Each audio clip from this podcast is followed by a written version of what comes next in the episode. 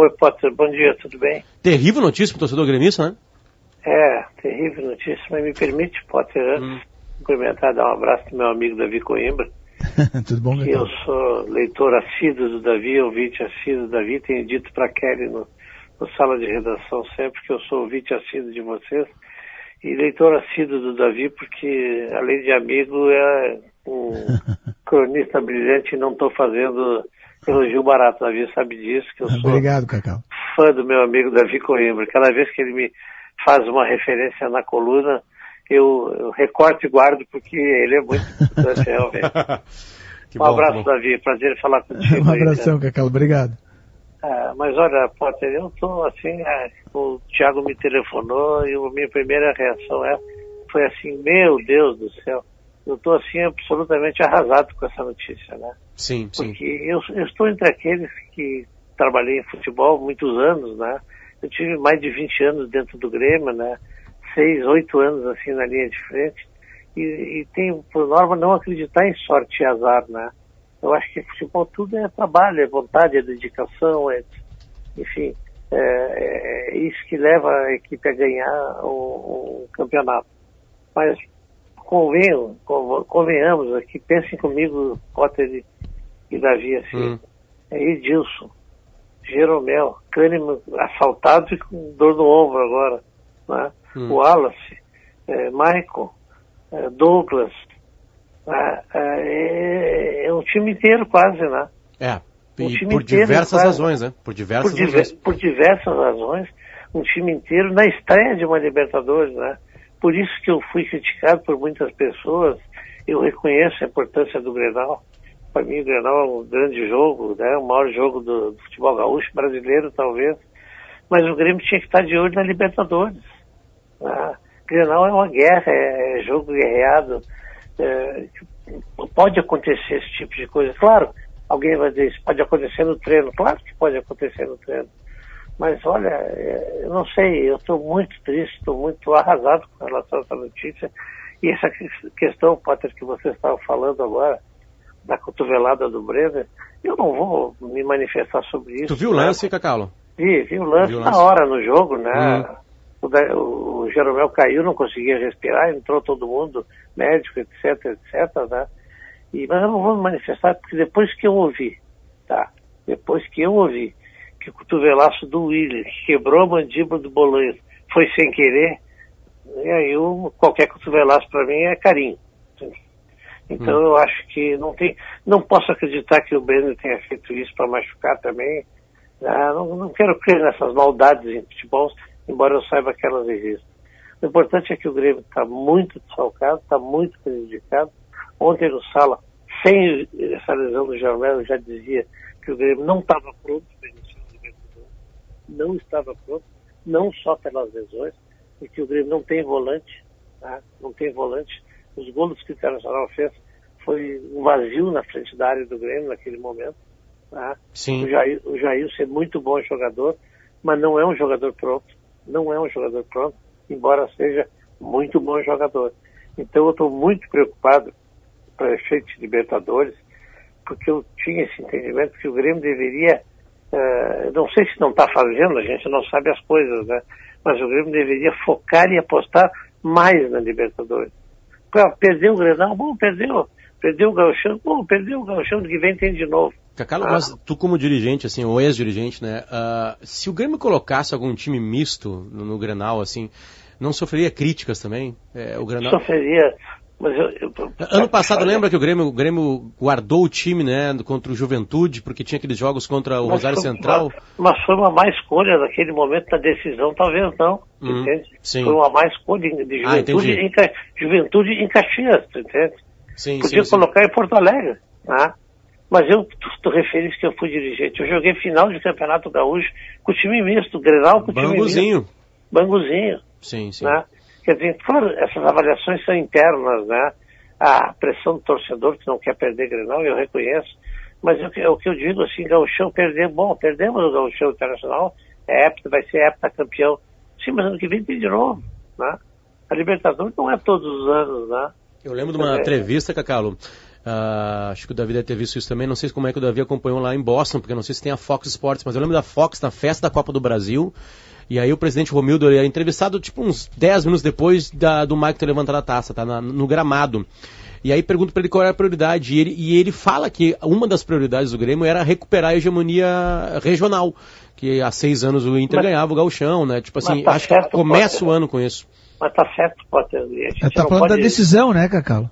Claro, a gente não pode dizer, a gente não pode dizer, não, não vamos ganhar o regional, não queremos ganhar o regional. Queremos, queremos ganhar tudo. Né? A primeira liga a gente quer ganhar, queria ganhar, tu entende? Mas internamente tu tem que fazer uma avaliação, na minha modesta opinião, né? Sim. Tu tem que fazer uma avaliação e estabelecer algumas prioridades. É, é bonito a gente dizer, tipo, a prioridade é o próximo jogo. Não, não é, às vezes não é. Às vezes o clube não está conseguindo, uh, não conseguiu um título há 15 anos, conseguiu, quem sabe vai buscar uma Libertadores de novo. Eu estou muito, muito chateado, muito triste. Uh, não acredito em sorte ou azar, mas alguma coisa, alguma coisa errada está acontecendo, não sei o que, que é. Davi, uh, quem não viu o lance, Davi, tenta, tenta transcrever o lance que tira o Jeromel por tempo indeterminado, né? Pelo menos essa é a informação que a gente tem agora do, da, da Libertadores e do Grêmio, né? Obviamente. É, não, eu, foi, foi, um lance. De, eu, me, me, pareceu ali que o, que o jogador do Inter, que o Brenner, ele quis dar cotovelada. Ele, eles dois pulam de braço aberto, mas ele faz o gesto para trás para dar, dar cotovelada, o que é, acontece muito, né? Acontece muito, a gente sabe, é, é normal. É, normal não diria, né? Mas é, é a, acontece esse tipo de lance. Ele quis dar, ele quis dar cotovelada, o Jeromel cai imediatamente, já, já acusando a dor na, com na a mão, costela. Com a mão no símbolo do Grêmio, na, bem ali, é, naquela região. Já, já, já cai acusando a dor. Né? Então eu acho que foi um lance, lance clássico de cotovelada, clássico. É, foi, foi, mais, foi mais fácil de ver essa cotovelada do que o lance do Bolanhos no, no ano passado. Exatamente. Foi mais fácil esse lance aí. Agora, é... É, é, é, o que eu te disse, Davi, antes, assim, né? Depois que disseram que aquela lesão grave do Bolanhos, fratura na mandíbula, foi sem querer, o que eu vou dizer de uma cotovelada, de um lance que os dois foram disputar? Para mim foi um carinho. Ninguém teve, não teve intenção, absolutamente não. Tu pode dizer isso, Davi. Tu pode dizer, vocês podem avaliar. Eu, como gremista, é opinião, é choro de gremista. Ouve o Sala hoje que tu vai ouvir isso, alguém dizer isso. Mas, Cacalo, não, Cacalo, é choro, de, é choro são, de gremista. São milhões de opiniões, né? São milhões de opiniões. Não, teve, teve, teve gente que naquela época falou isso, e teve gente colorada que falou que não, que aquilo lá tinha sido um lance duro, realmente, que o é. William não mediu o, o, o, tamanho do estrago que ele poderia fazer. Na verdade, são muitas opiniões, né? A próxima eu, vez eu, eu, tenho, ele, eu, eu tenho certeza que... uma régua mediu o tamanho do estrago. Eu, tenho certeza que tu, tu, foca, obviamente, quem pensou dessa maneira, mas teve um monte de gente que pensou diferente, né? Não, mas eu respeito o Potter, eu estou respeitando, por isso que eu evito de fazer esse comentário, de dizer que foi mal, mal intencionado ou coisa assim. Não, hum. tudo bem, não tem, faz parte do jogo. Se não é vôlei, vôlei tem uma rede no meio, separa, tudo bem. Então Re... faz parte do jogo. Responda para mim, quem é o zagueiro? É, segundo o Luiz Henrique Benfica agora há pouquinho, é o Thierry. Quem seria esse zagueiro? Eu não tenho dúvida que é o Rafael Thierry. Eu não tenho dúvida.